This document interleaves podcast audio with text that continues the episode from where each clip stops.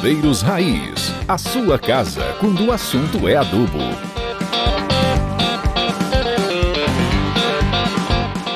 Pessoal, sejam bem-vindos a mais um podcast do Adubeiros Raiz. Hoje, com outra ilustre presença, né? Que na verdade todo mundo que vem aqui são ilustres, que são nossos amigos. O Fernando Saad. O Fernando Saad foi meu segundo chefe na, na vida, né? Então todo mundo que tá vindo aqui tá sendo meu chefe, sabe? O, o Saad é engenheiro agrônomo pela Universidade Estadual de Ponta Grossa e possui MBA em Gestão Empresarial pela FGV. Já tem aí 23 anos de carreira, começando lá atrás com um grupo de agricultores da Cooperativa Agrária de Guarapuava, no Paraná, e posteriormente pesquisador de fitotecnia da FAPSEM, lá de Balsas, né? A FAPSEM que até hoje ajuda muito o pessoal aqui do Mapito. De lá para cá, atuou no ramo de fertilizantes como supervisor comercial, assessor comercial, coordenador comercial, gerente comercial e hoje é diretor comercial da SQM Vitas, importante multinacional com forte atuação no Brasil. E o foco da nossa, da nosso bate-papo é a nutrição de plantas como pilar de produção agrícola. E aí, Saad, como tá? Tudo bem? Puxa, muito obrigado aí pelo convite, Jefferson. Uh, um prazer estar aqui contigo é, e também de né, relembrar isso, né, de ter sido o seu segundo chefe. Às vezes o primeiro não é tão bom, a segunda é melhor ainda, né? Então espero que tenha sido é, para você uma experiência tão boa quanto foi para mim. E mas uh, quero dar uh, dizer a todos aí que estou muito feliz por estar podendo participar disso e estou aqui à disposição para a gente bater um papo, falar um pouquinho sobre, sobre esse nosso mercado aí de fertilizantes. E aí, Terêncio, dá um alô, um alô pra galera aí. E aí, pessoal, vamos para mais um episódio. Fernando Saad, que eu tive o prazer de conhecer uns anos atrás pessoalmente lá em, lá em Luiz Eduardo Magalhães. Bom, Jefferson, dá início aí. Saad, outros personagens passaram por aqui, passaram por aqui, tiveram, assim como você, uma carreira toda construída em torno dos fertilizantes, né? Como que você se sente olhando essa história lá de trás até os dias atuais? Bom, eu não posso dizer que, que eu me sinto velho, eu não me sinto velho, me sinto muito bem, na verdade, de fazer parte dessa história, né? O que me impressiona mais olhando para. São de fertilizantes, eu tenho 20 anos, né? Tenho 23 de formado. Mas esses 20 anos é a evolução do nosso mercado. Né? A gente, é, quando se lembra do, do antigo adubeiro, é o adubeiro raiz, como você fala, é o bloco de pedido na, na, na, na pastinha ali um, e uma HP. A HP já era evolução, né? Antes não era nem HP, era aquela Sim. calculadora é, do, de dois reais do, do semáforo.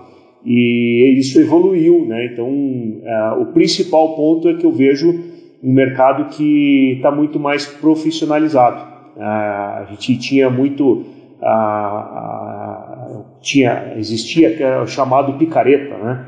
O cara que ia lá para tirar o, o, o, pedido do adubo e não sabia nem o que ele estava fazendo. Era ah, é o 22020 cloreto e ureia e é isso aí. Se tiver isso, está valendo. Então, esse, esse mercado, ao longo desses 20 anos, ele mudou completamente. Então, é, é a gente poder fazer parte dessa evolução é, é muito bacana. Né? Então, acho que é, e, e, eu acho que a gente está só começando, né? O, o valor do fertilizante, que eu digo que, que não deveria ser chamado fertilizante, sim nutriente, né? O fertilizante às vezes é, é ligado a alguma coisa ruim, quando as pessoas que não, não entendem do que é a agricultura direito e relacionam isso a, a algo ruim. Então, o nutriente acaba sendo muito melhor percebido pela população em geral.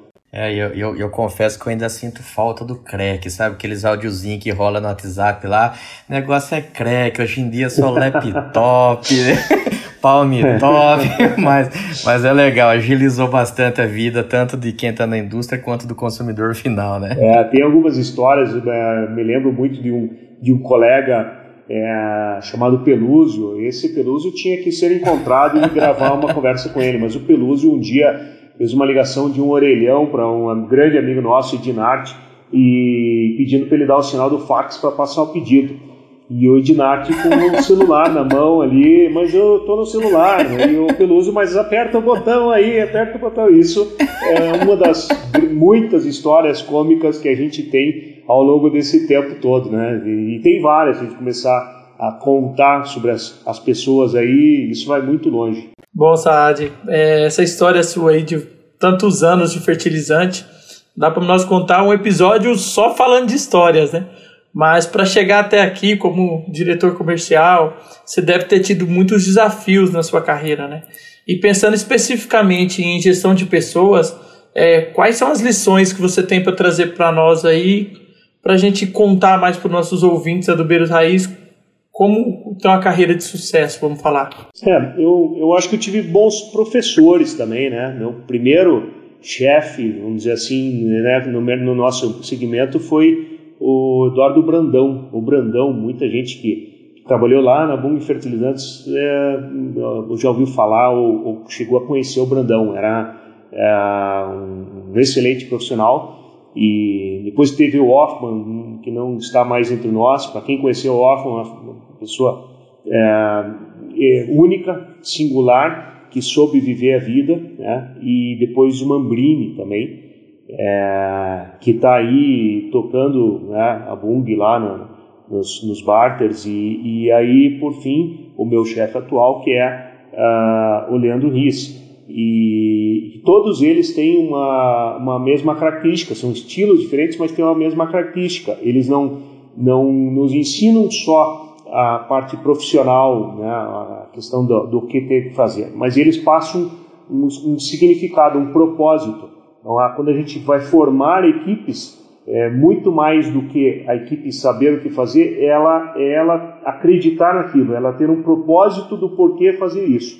Isso une todo mundo. Isso faz com que uma equipe seja coesa e que dure. Às vezes as equipes, elas, o tempo passa e as pessoas vão indo para outras empresas e seguindo seus caminhos, mas essa ligação de propósito, de significado que se cria uma vez, ela não se desforma. Então a gente, eu tenho contato com colegas é, que passaram ao longo do meu, da minha, né, dos anos na minha vida e que eu continuo em contato porque algo nos une e é esse propósito que todos tinham em comum. Né? Então acho que esse é o grande segredo na gestão de pessoas para a gente conseguir fazer é, uma equipe é, ter uma alta performance. Né? Eu vou muito por esse por esse lado de, de não, não, importa o que você está fazendo, importa o que te move a fazer aquilo. É o que te move quando você levanta da cama de manhã. É, esse é o, a chave do sucesso, ao meu ver.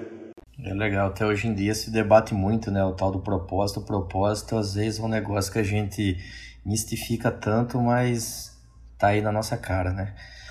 O... E daí também, Fernando, falando agora um pouco sobre o nosso mundo, que são os fertilizantes, o que, que você poderia trazer de informações relevantes sobre o atual momento desse mercado para os nossos ouvintes? aí você me quebra, né? Vou ter que acionar minha bola de cristal aqui, mas é, é no ano tão complicado, né? E, mas de forma geral, é, eu acho que a gente está terminando um ano extremamente desafiador.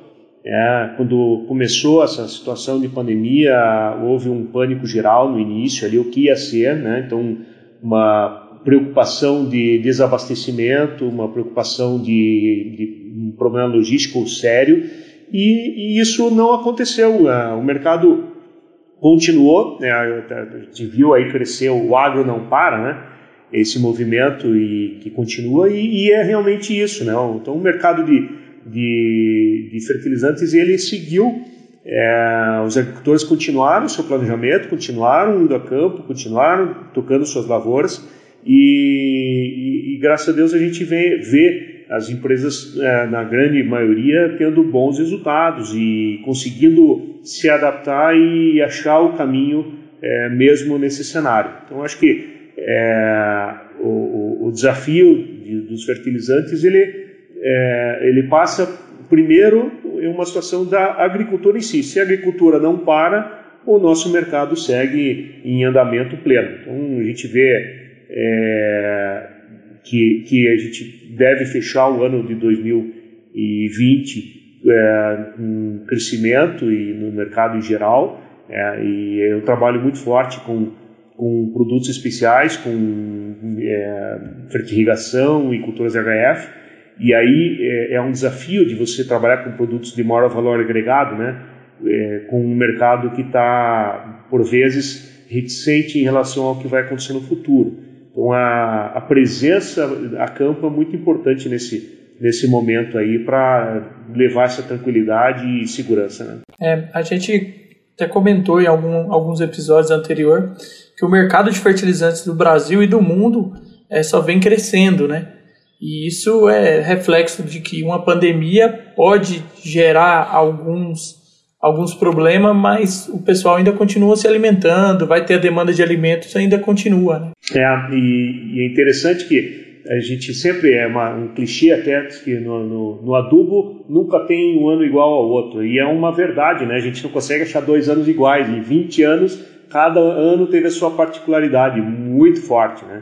E seja em sazonalidade, seja numa situação de desafio como essa, é, sempre tem uma, uma, uma característica especial. Um ponto que, que acho que foi muito desafiador esse ano também é a, a valorização do câmbio, né? Então, você pega um câmbio que vai de, né, de 5,30, vai a 5,80, volta a 5,25, agora está 5,40 meu Deus do céu. Então, a, acho que a disciplina das empresas com relação à sua proteção cambial, ao hedge, é fundamental nesse ponto. Então, se tem alguma empresa que não, não tem essa disciplina de se manter fiel, porque você não sabe o que vai ser o câmbio amanhã. Se você não tiver bem protegido, é, a, a surpresa pode ser grande. Né? Então, é, acho que esse, esse é um grande ensinamento. Acho que as empresas em geral aprenderam muito ao longo dos últimos anos a, ter essa proteção cambial. Os que não aprenderam não estão mais aqui falando com a gente. E tem, e tem aquela, né, Fernando, tipo, com 16 anos, todo ano eu, eu ouço falar, esse ano vai dar é, cálculo logístico, não vai entregar, o navio não vai encostar, barará, barará, barará. É mais ou menos igual os caras de semente. Todo ano vai faltar as variedades que mais planta. E todo ano tem, né? É verdade. É. Adivinhar é. o mercado, né? Mas falando aqui um pouco mais sobre a SQM Vitas, é, você já nos contou que um foco em produtos diferenciais, um foco em HF, e você como líder desse, desse negócio da SQM Vitas no Brasil, é, traga para a gente uma ideia desse mercado e como a empresa está se estruturando no futuro quando se pensa em HF, né? Me fala, abrange mais sobre esse mercado de HF pela SQM Vitas. Eu acho que uh, as culturas de HF, elas, é, a evolução que a gente vê nessas culturas no Brasil é muito grande. Então são culturas de, de alto valor agregado, de ciclo mais curto em geral, nem sempre, mas em geral, e que uma, uma, você, tudo que você faz em termos de, de, de técnica, de tecnologia, ela, ela te responde, você consegue enxergar isso muito claramente. Então a gente vê o mercado de HF no Brasil é, com toda a estrutura para fazer uma fertilização e muita agricultura ainda utilizando nutriente granulado ali. Né? E puxa, mas por que, que você usa o fertilizante granulado se você tem ah, um, toda uma estrutura para fazer uma fertirrigação. E, e, é uma questão cultural. Se a gente olhar o mer nosso mercado de, de, nutrientes no Brasil, a gente está falando de mala volta, a gente está falando de uma adubação granulada, a gente está falando de uma análise de solo. Né, e, e, a gente, quando vai para esse lado de, de trabalhar uma fertilização, você está falando uma, uma fertirrigação, você está falando de uma solução nutritiva, você está falando em em, em prato cheio a cada dia para a planta. Né? E não precisa dar o prato, a comida de um mês de uma vez só. Você pode dividir isso ao longo do ciclo. Esse aprendizado de, de, de, acompanhar qual é a concentração de nutrientes na solução do solo, fazer uma análise de água, isso tudo está começando no Brasil. Em outros países isso é muito mais avançado. Então, o Brasil está tá, tá começando a evoluir nisso. Alguns polos agrícolas brasileiros de HF já conseguem se equiparar a países de fora, mas a grande maioria não. É, e aí, isso vem por uma, uma, fase de muito aprendizado, de conhecimento. Então, quando a gente olha um produtor de HF, muita gente tem o estereótipo do, do, do pequeno agricultor ali que não tem quase informação nenhuma. Mas ele precisa ser muito mais técnico às vezes do que um produtor de grandes culturas, é, porque ele, ele, se ele errar ele não consegue produzir naquele momento. Então, e aí o desafio é educacional, é ele saber qual é o impacto dele colocar muito cloro na, na, na, na, doação, na nutrição dele, ele saber muito bem fazer o manejo de uma relação NK, é, ele saber a diferença de fontes, fazer, saber que a fonte A é diferente da fonte B, ele não pode comparar como se for, tudo é potássio, a gente está falando em, em, cloreto de potássio, sulfato de potássio, nitrato de potássio. As pessoas, ah, é potássio, vou ver a concentração de potássio. Não, tem muito mais coisa por trás disso. E é esse desafio de educação que é, acho que é um grande, uma grande bandeira para o nosso setor é, de levar a, ao campo. Então, o, quando a gente fala em, em nutrição de plantas, muita gente já vai para é, ah não, vou fazer um bioestimulante, vamos fazer um hormonal, isso e aquilo, e esquece de uma nutrição bem feita. É, a gente tem que lembrar que se a gente se alimenta bem, muitas vezes a gente não vai precisar nem tomar o remédio depois. A gente se mantém sadio. Isso vale para as plantas também. E uma coisa assim, né, Sade, pegando aí o, nas suas palavras, fala assim, o pequeno agricultor, né? Esse pequeno agricultor, às vezes o cara tá ali com uma área, tô chutando aqui, não é, não é muito minha área, mas fala assim, o cara tem ali 5, 10 hectares, só que tá falando de um custo de produção de 30, 40, 50 mil reais, né? O que dá um produtor pequeno de grãos, né? O giro que o cara faz ali e com um produto de valor agregado e que precisa ter um produto muito bom também para ter um, um, preço bom para ir para a mesa, né? Então, quer dizer, então esse cara, se ele tem que ter de fato, igual você falou, muito mais olho clínico na, no negócio dele do que a maioria dos outros negócios. Não que os outros não tenham, mas o cara tem que estar tá muito, muito alinhado. Né? É, exatamente. E a gente, é, é interessante ver isso no dia a dia, porque a gente às vezes vê um produtor de grãos que também é produtor da HF. E esse produtor de grãos ele vai puxando o conceito de nutrição que ele faz no HF para grãos também.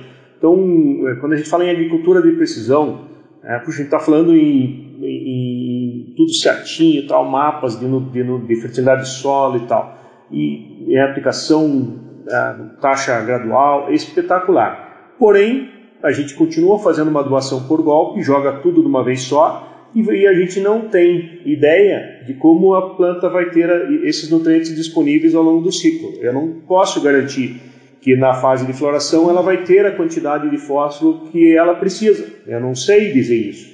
A gente olha uma análise de solo, é uma, uma fotografia pura e simples. Então, há, há uma evolução toda para ser feita em nutrição de plantas quando a gente fala em grandes culturas, que é acompanhar a, disponibilidade de nutrientes ao longo do ciclo. Não somente uma fotografia e joga tudo lá e reza para que tudo dê certo e dizer que isso é agricultura de precisão. Então, uma, uma análise de, de pasta saturada para você saber quanto tem em cada fase, cada ponto-chave da cultura, quanto, qual é a tua concentração de nutrientes disponível naquele momento, isso é uma coisa que o, o, o Brasil ainda precisa aprender. A gente precisa começar a olhar para isso também. Aí sim eu posso dizer que a gente está fazendo agricultura de precisão. Saber que no momento exato que a planta precisa naquele ciclo, é, daquele, daquele tipo de nutriente, esse nutriente está disponível. Não, e, e é, esse mercado é muito legal que você pega assim, por exemplo, eu tive uma vez contato com o pessoal da Sacata. Aí eles lançam um material no mercado e já te dá junto com boletim técnico a marcha de absorção daquele cultivar específico, né? Aí você vai lá com o fornecedor, esquema, seja lá quem for, você adequa aquilo ali para uma necessidade específica, né? E que o, nas grandes culturas isso ainda está muito longe, apesar do pessoal saber que funciona assim, mas eu, eu particularmente nunca vi na prática coisa rodar dessa forma, né? É o, é, hoje é o, na, falo assim, lá atrás era o 220 o cloreto a ureia, hoje é o MAP, o super e o cloreto a granel e deu, né? Joga lanço, tantos quilos e acabou. É, por isso que eu acho que o, o, a, a, nutrição de plantas é, é um dos pilares que não está muito bem desenvolvido ainda. A gente fala em, em proteção de plantas, tá, a gente está lá na frente, está na frente em, em, desenvolvimento de novas cultivares, está tá lá na frente em tudo, menos nutrição de plantas. É, isso que você falou, realmente, a gente pega o, a, a, curva de absorção e a gente já faz o um manejo em cima dessa curva de absorção. A gente não tem isso em grandes culturas, e, e, e a, mas a gente pode fazer isso. Mas se você perguntar para muita gente, Não, quanto se coloca de cloro? Não, eu coloco pouco, não coloco nada. Às vezes tem gente que fala, não, não coloco cloro na minha adubação. E aí quando você evidencia a quantidade de cloro que o cara joga, é, olha, você, tem noção que, que, que cada tonelada de, de, de cloreto de potássio que, que você aplica, é, 400, quase metade disso é cloro puro, você está jogando isso no chão, né? E a gente está falando em sustentabilidade, em meio ambiente, e cloro a gente joga em piscina para matar bichinho. Ah, e, e, joga no chão, o que, que você está fazendo? Matando bichinho também. Ah, e ainda que o, o, índice salino é enorme, então você está aumentando a salinidade e está matando bichinho, está tá, tá tudo errado. E você está tendo um efeito antagônico na absorção de nitrato também. Então você tem três aqui, falei rapidamente, tem, tem outros tantos fatores que é um excesso de cloro pode levar como prejudiciais. E a gente não, simplesmente não se fala sobre isso, né? Ninguém lembra disso. E olha que, falando disso, nós produzimos cloreto de potássio, mas o cloreto de potássio é, é a, fonte mais barata e menos eficiente de potássio. Né? Então, essas, esse, esse entendimento precisa ser visto. O outro fator também, a gente fala, e tem consultores inclusive, ah, como é que está a relação NK? Não, olha só a relação NK vegetativa, depois mais generativa. Quando você faz a continha do que ele está aplicando, está completamente ao contrário. Então as pessoas não têm o costume, o hábito de fazer realmente um manejo nutricional bem feito, de acordo com o que a planta precisa. Então talvez uma grande evolução já seja atrapalhar menos a planta. Né? É, acho que isso a isso a gente vai crescer muito em, em, em manejo nutricional. Sabe, o agronegócio tem sido a locomotiva do Brasil há um bom tempo e atualmente a relevância dela aumentou por conta da pandemia que a gente está vivendo e quantidade de notícias que ficou aí na, nas grandes mídias, nas redes sociais e assim por diante. Qual mensagem que você traria aqui para os jovens que estão começando nesse mercado e às vezes não têm noção do peso real do agro no dia a dia das pessoas? Olha, é, as, as, os jovens profissionais que estão iniciando, acho que é, o primeiro desafio é, é, é, é educacional mesmo, é você olhar para o agro e, e, e, tirar todas as mensagens é, que eventualmente ele recebe de uma, de, na mídia de grandes centros. Né? Se você for no, no, na, na Avenida Paulista, possivelmente você vai escutar alguém que é contra o agro. Eu sou contra o agro, sou a favor do meio ambiente, como se as coisas fossem desvinculadas. Né? O, a primeira coisa é, é desmistificar isso, é que, que, quebrar essa essa ligação que erroneamente tem sido feita para o agronegócio. Né? O agronegócio é, de forma efetiva, um setor que preserva o meio ambiente. Né? Imagine se todas as indústrias, imagine se todos os setores tivessem que é, obrigatoriamente deixar uma reserva é, de meio ambiente, né? uma área de reserva né? florestal e, e, e, ninguém tem isso, é o agro que faz isso. Né? E, não que isso seja errado, é muito bom, mas as pessoas têm que respeitar o que é feito né? e, e entender que é, não é um, um, uma atividade que está destruindo, que está sendo prejudicial. Muito pelo contrário. Né? As pessoas querem fazer o seu melhor né? e, e o, o, agricultor ele tem uma grande missão na sua vida, né? é, uma, é uma doação realmente para a atividade. Ninguém quer saindo, quer sair aplicando um defensivo é, sem precisar. Isso custa muito dinheiro. Né? Então, é, esse entendimento das boas práticas agrícolas ele tem que ser difundido. Né? Os jovens precisam entender isso antes de mais nada. E acho que a entrada desses jovens no agronegócio, no nosso setor, eles vão ter essa missão aí de levar para essas gerações é, que estão chegando essa, essa visão do agronegócio como um benfeitor e não o contrário. É, e, e, e, lembrar que é, tudo é feito porque o segredo para esses jovens que chegam é, é, é ter é, coerência, né, ter consistência e ter empatia, né? É, você entender a situação, você ter que ser coerente no que você está tá dizendo e, e, fazer aquilo mais vezes, né? Acho que não só para os jovens, mas para todos nós, né, no, no, que a gente faz. Hum, eu vejo no agronegócio como ah, é o, o grande ah, talento do nosso país, e que o mundo não, não tem o interesse que o nosso país seja tão forte nisso. Então, a gente tem que cuidar para não cair na, na armadilha de mensagens que vêm de fora, tentando frear o agronegócio brasileiro. Né? Então, é, é uma, uma bandeira que a gente tem que realmente levantar com todos esses novos profissionais que estão entrando e pro, que vai para o futuro. E mais especificamente falando do nosso setor, né, eu acho que as, as nossas escolas elas é, não cumprem a missão de forma plena quando a gente está falando em nutrição de plantas. Né? São poucas as escolas que realmente dão importância para essa cadeira e a gente percebe muito claramente quando a gente vai estar tá, tá recebendo novos profissionais é, e isso faz com que algumas empresas tenham programa de trainee, é o nosso caso, a gente mantém o, o jovem aí saindo de uma cadeira de faculdade, ele, ele entra para trabalhar conosco e a gente deixa passa um ano de treinamento sem metas comerciais, treinamento pleno para poder aprender o que é nutrição de plantas. E só então que ele entra em campo para desenvolver a função. É, então isso era um trabalho que deveria ser feito na, no, na escola, na faculdade, e que a gente recebe esses, esses jovens sem conhecimento praticamente nenhum quando a gente está falando em, em, em, nutrição de plantas no sentido é, da profundidade da, dessa área de conhecimento. Então, é, é outro desafio aí para o nosso país de fazer com que essa área seja realmente valorizada como ela merece ser. Acho que esse é o meu ponto de reflexão aí também. É, legal. E eu, num outro episódio até aqui com o Rafael, a gente falando dessa comunicação que ela deve chegar de uma maneira mais assertiva na ponta, até brinquei com um amigo meu, ele fala o seguinte, enquanto a gente no agro não tiver orçamento padrão Coca-Cola, essa mensagem não vai chegar né? Ficar achando que vai botar um link lá no site do UOL, um link lá no G1 para as pessoas lerem, é, o videozinho no YouTube, cara, a mensagem vai chegar completamente torta e a gente tendo que ficar se explicando aí para todo mundo que que, que vocês estão fazendo, vocês estão acabando com a, com a Amazônia, vocês estão acabando com o Cerrado. E quem tá aqui na labuta sabe que não é isso, né? Mas, mas assim, Fernando, cara, passou ligeirão aqui, né? o, o nosso tempo. Eu queria deixar meu, meu profundo agradecimento por você, né? Tá aí na, na, no dia a dia da, da, executivo do negócio aí, demanda, telefone, e-mail, aquela coisa toda que a gente sabe, ninguém ninguém recebe o salário de graça aqui, né?